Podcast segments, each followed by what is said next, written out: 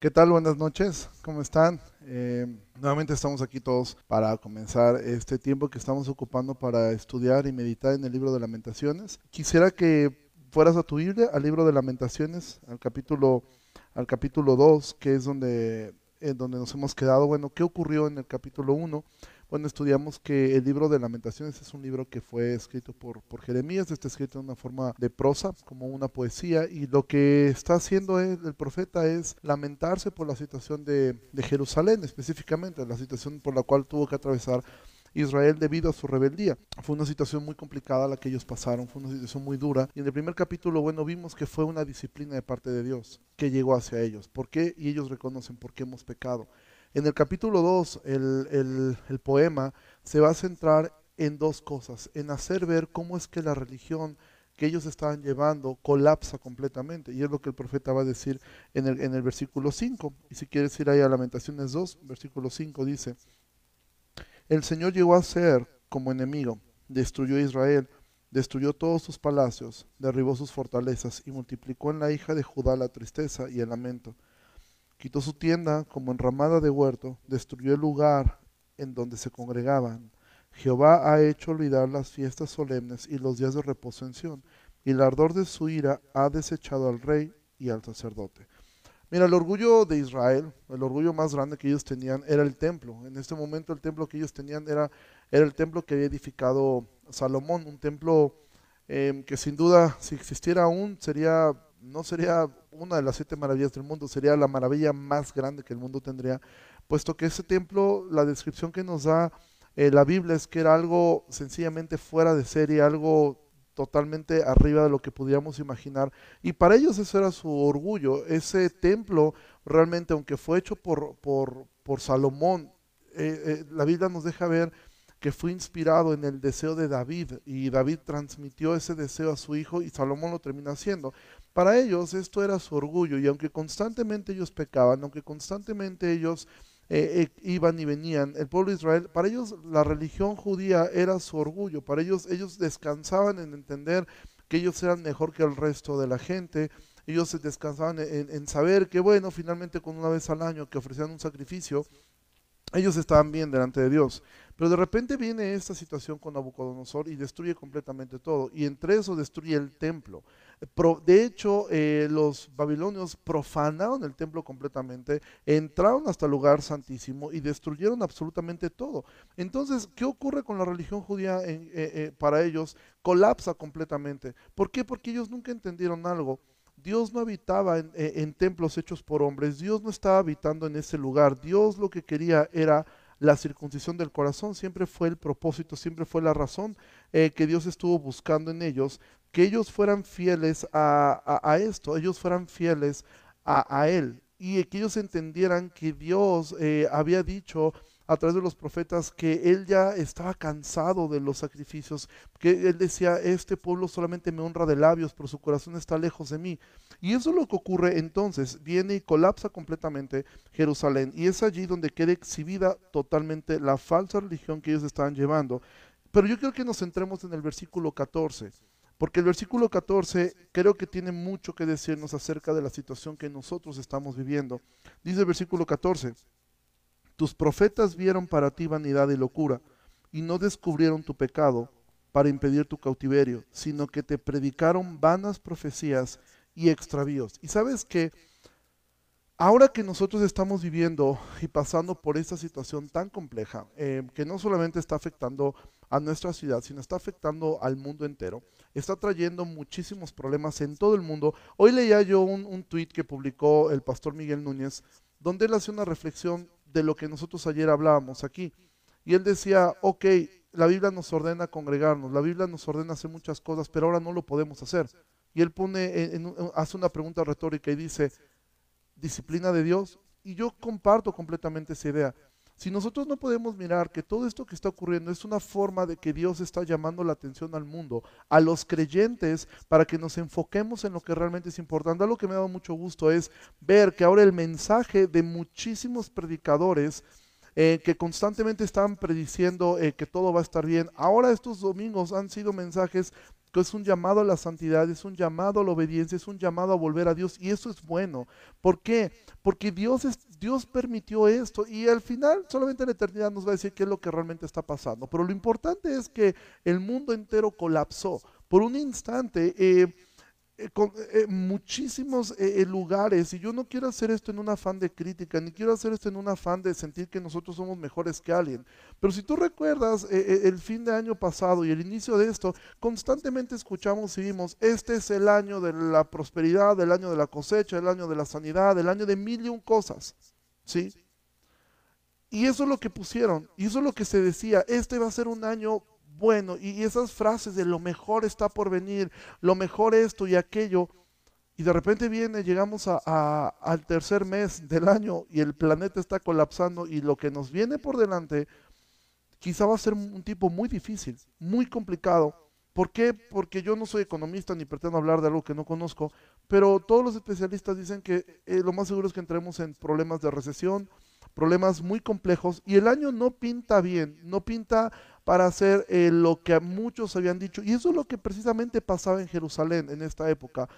Jeremías constantemente estaba llamando, arrepiéntanse, arrepiéntanse, arrepiéntanse, las cosas las estamos haciendo mal. Pero había un grupo de profetas, y es lo que dice aquí en el versículo 14, tus profetas dieron para ti vanidad y locura. Y eso es lo que ocurre actualmente profetas que se levantan diciendo Dios te va a dar la casa, Dios te va a dar la salud, Dios va a levantar esto y Dios va a hacer esto y, hablan únicamente cosas vanas y prometiendo cosas vanas y hablando solamente lo que el hombre quiere escuchar, porque ¿quién no va a querer un coche del año? ¿Quién no va a querer una gran casa? ¿Quién no va a querer una gran familia? ¿Quién no quiere esas cosas?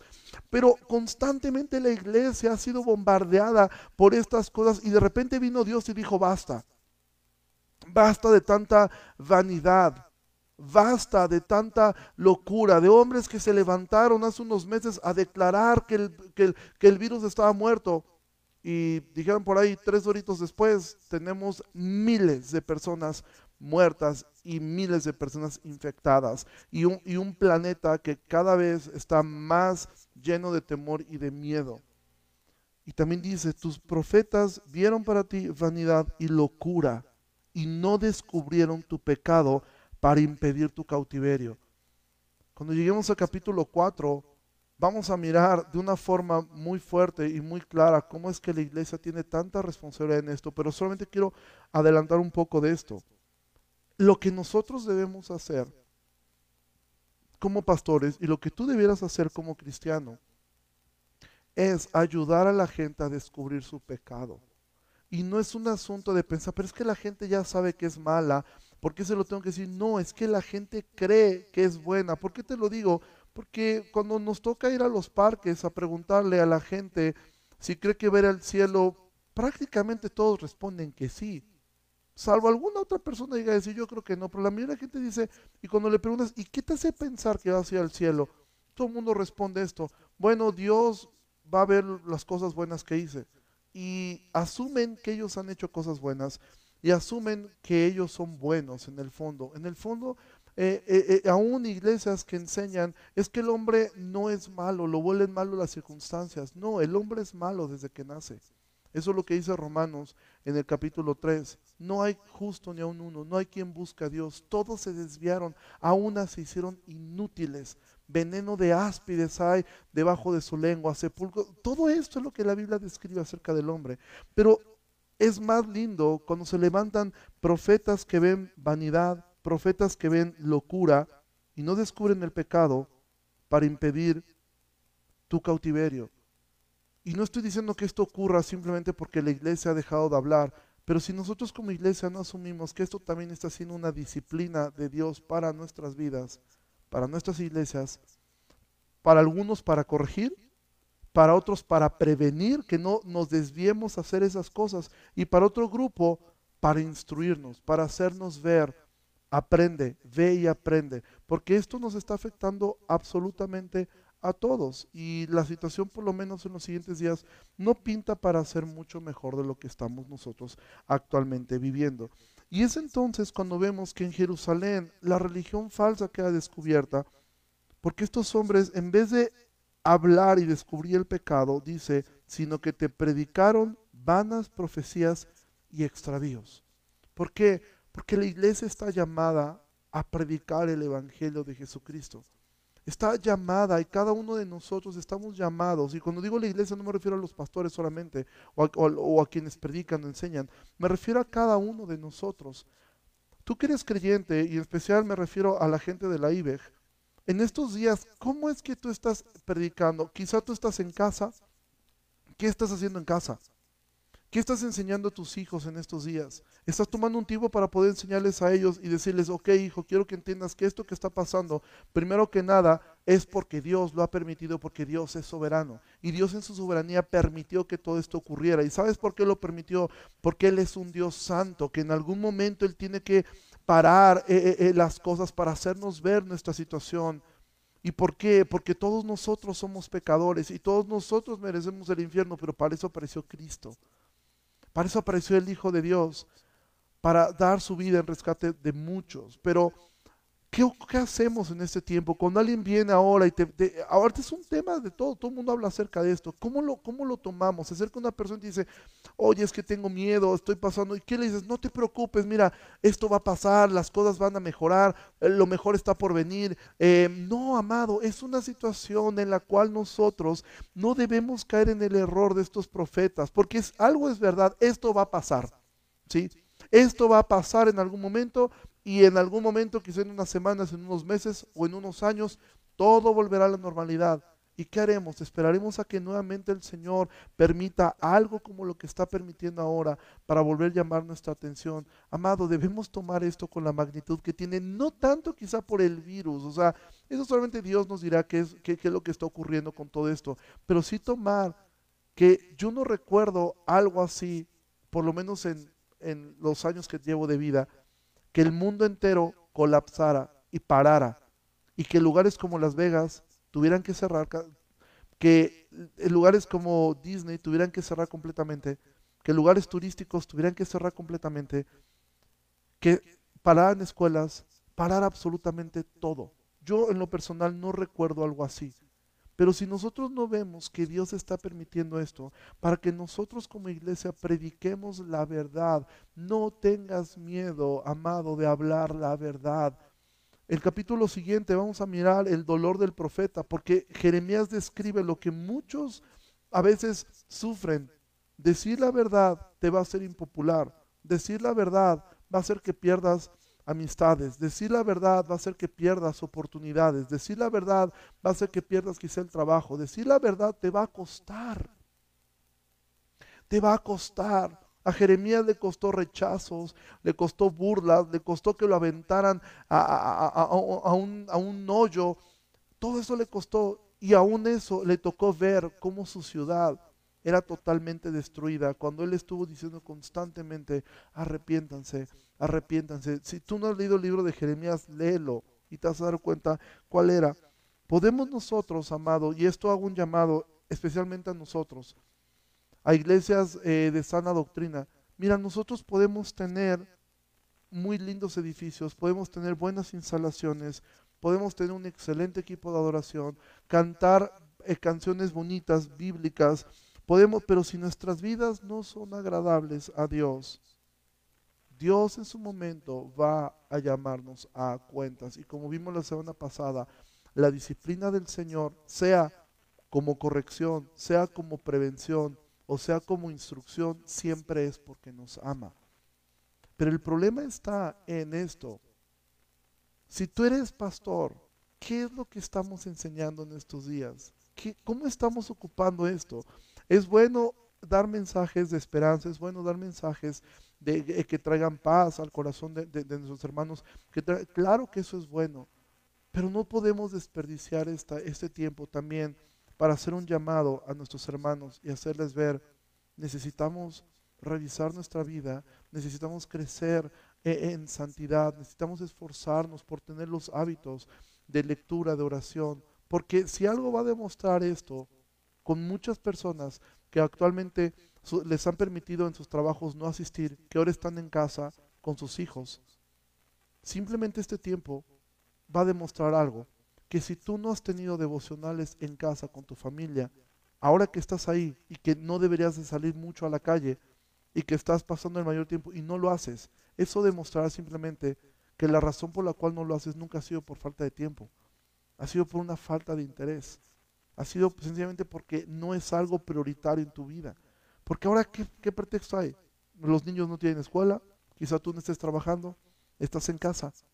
Y si no lo haces, si tú no estás aprovechando el tiempo para decir, ok, vamos a estar encerrados aquí tantos días, en vez de estar programando a ver qué vamos a, ver o qué serie acabamos, es, ok, vamos a estudiar, está bien, está bien los tiempos de diversión, eso es bueno también, pero podrías decir, ¿sabes qué? Vamos a estar encerrados aquí una semana, vamos a estudiar un libro de la Biblia. Vamos a tomar, por ejemplo, el libro de Efesios, son seis capítulos. Tomamos cada uno de estos capítulos y vamos a estudiarlos como familia. Voy a yo como padre a esforzarme para poder explicarlo a mis hijos. Si eres madre soltera, decir, voy a tomar el tiempo para poder eh, hablar a mis hijos de esto no desperdicies esta oportunidad que estás teniendo y no desperdicies la oportunidad de poder hablar a otras personas del Evangelio, a tus vecinos, a tus familiares. Ahora tienes un pretexto buenísimo de hablar, oye, ¿cómo estás? ¿Estás bien? ¿Estás pasando algún problema?